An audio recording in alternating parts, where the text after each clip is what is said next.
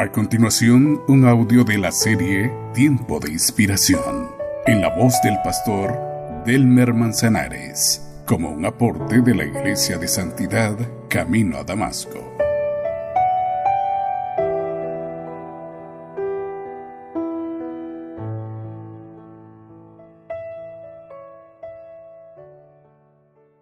Las técnicas para hacer fuego son numerosas siendo las más antiguas las que utilizan el calentamiento de la madera por fricción o la producción de chispas. Otro método antiguo era mantener un fuego permanentemente encendido, al que podía acudir cualquier vecino de la comunidad al que se le había apagado el fuego en su hogar.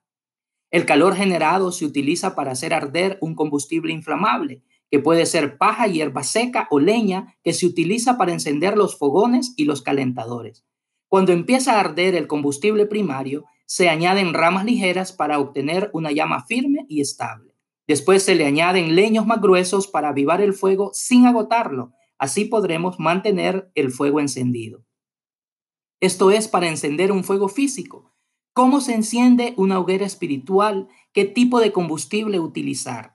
A lo largo de la historia cristiana se han utilizado diversos tipos de combustible que se han creído son los acertados para encender o avivar el fuego espiritual.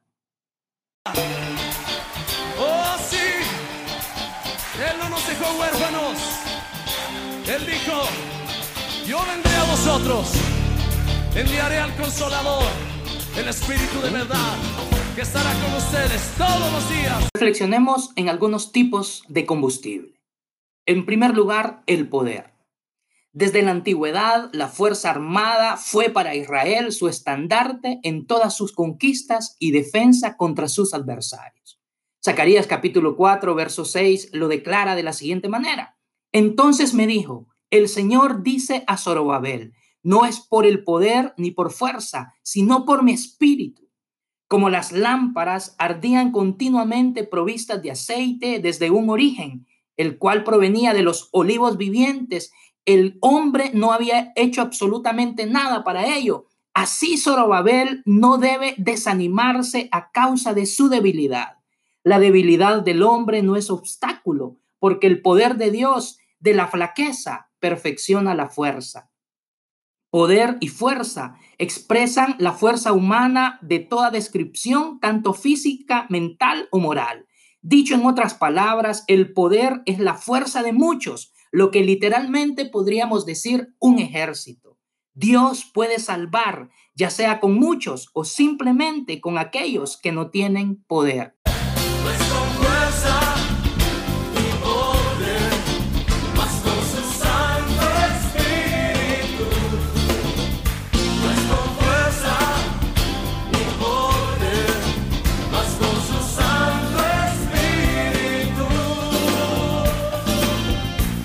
Otro ejemplo de combustible es el intelecto. Para los judíos, las escrituras eran el sumo bien. El que ha adquirido las palabras de la ley ha adquirido la vida eterna. Al que tiene la ley le rodea un cinto de gracia en este mundo y en el mundo venidero. En San Juan 5, 39 y 40, el Señor le declara a su pueblo lo siguiente. Ustedes estudian las escrituras con mucho cuidado porque piensan que las escrituras les darán vida eterna. Pues esas mismas escrituras son las que dan testimonio de mí. Pero ustedes no quieren venir a mí para tener esa vida. Los judíos escudriñaban, es decir, examinaban, inquirían, investigaban las escrituras como señal de garantía para estar en lo correcto. Esto es, siguiendo a Dios y asegurando la vida eterna. Sin embargo, conocían tanto de Dios que ni siquiera fueron capaces de reconocer a su Hijo cuando vino a este mundo.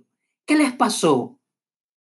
¿Cómo fue posible que los mejores estudiantes de la Biblia, del mundo conocido, que leían las escrituras continua y meticulosamente, rechazaran a Jesús? ¿Cómo pudo suceder eso? Está claro que no leían las escrituras como era debido. Las leían con una mente cerrada, no para buscar a Dios, sino para encontrar argumentos que apoyaran sus puntos de vista. No amaban a Dios de veras, amaban sus propias ideas acerca de Dios cometían una equivocación todavía más grave. Creían que Dios les había dado una revelación escrita. La revelación de Dios está en la historia. No se trata de que Dios haya hablado y nada más. Dios actúa y continúa actuando. La Biblia misma no es su revelación, sino el relato de su revelación. Pero ellos adoraban las palabras de la Biblia. La misión de las escrituras no es dar vida, sino señalar al que la da. de la guerra no son de este mundo, son fuertes en Dios, fuertes en Dios. Misericordia y poder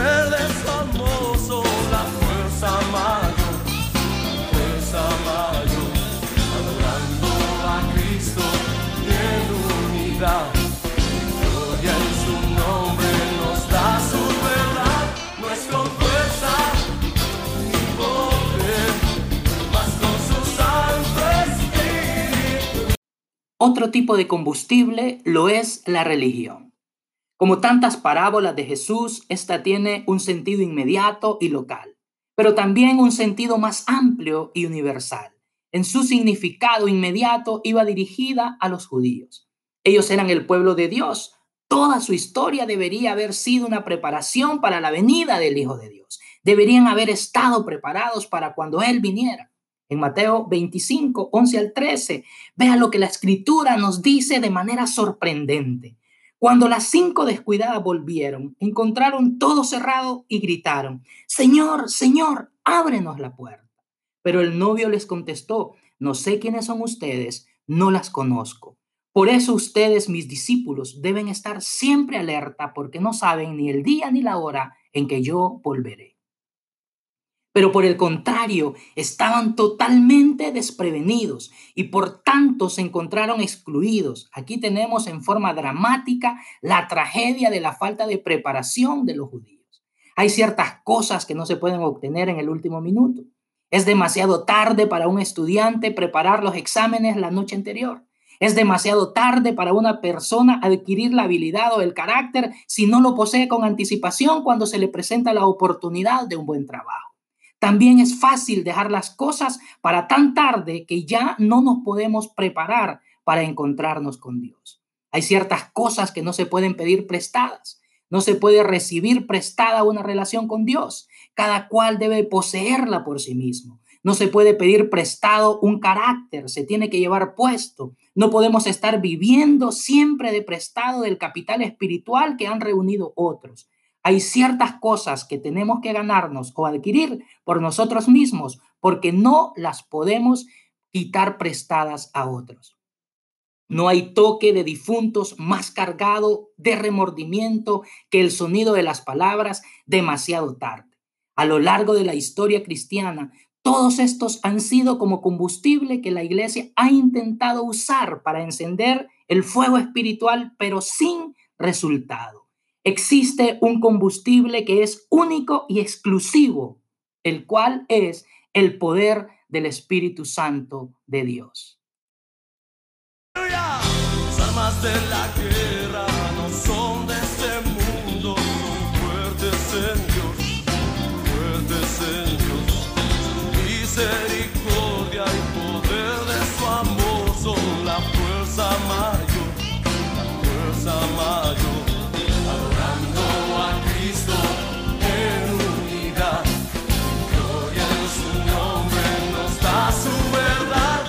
El mejor combustible de todos, el poder del cielo. Jesús se enfrentó con un gran inconveniente a lo largo de su ministerio. El corazón de su mensaje era el reino de Dios, pero el problema era que los que lo oían se lo figuraban a su manera. Fijémonos en la oración dominical en la que encontramos dos peticiones unidas directamente. Venga tu reino, hágase tu voluntad, así en la tierra como en el cielo. El Señor en Hechos capítulo 1, verso 8, lo declara de manera contundente. Pero recibiréis poder cuando haya venido sobre vosotros el Espíritu Santo. Y me seréis testigos en Jerusalén, en toda Judea, en Samaria y hasta lo último de la tierra. Para lograrlo, los humanos necesitamos el Espíritu de Cristo. El poder del Espíritu iba a hacerlos testigos de Cristo. Su testimonio iba a operar en una serie de círculos concéntricos cada vez más amplios, primero en Jerusalén, luego en toda Judea, luego en Samaria, que era un país medio judío, que sería como un puente que los introduciría en el mundo pagano y finalmente hasta el fin del mundo. Desde siempre Dios, por medio de su palabra, nos dirige hacia Él y su fuente de poder. Zacarías declara que no es por medio de la fuerza ni con el ejército, sino con su Santo Espíritu. A través de Juan, Jesús declara que las escrituras no dan vida eterna, sino que dirigen el corazón del hombre hacia Dios. Y para poder obtener la vida eterna hay que ser vigilantes y estar pendientes de los tiempos del esposo. Todo esto nos dirige hacia Dios y a su Espíritu para que podamos ser sus testigos.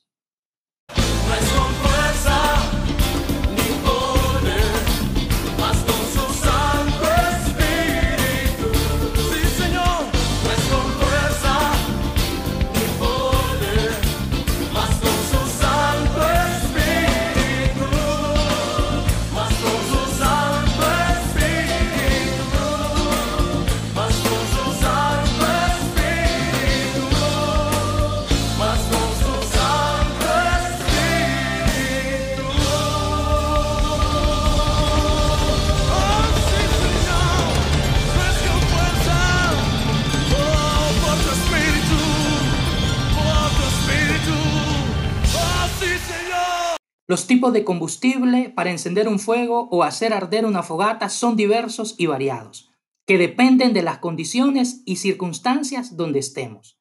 El combustible para encender o avivar el fuego espiritual es único y exclusivo. Sin él es imposible hacer que una simple zarza arda de manera tal que llame la atención de muchos.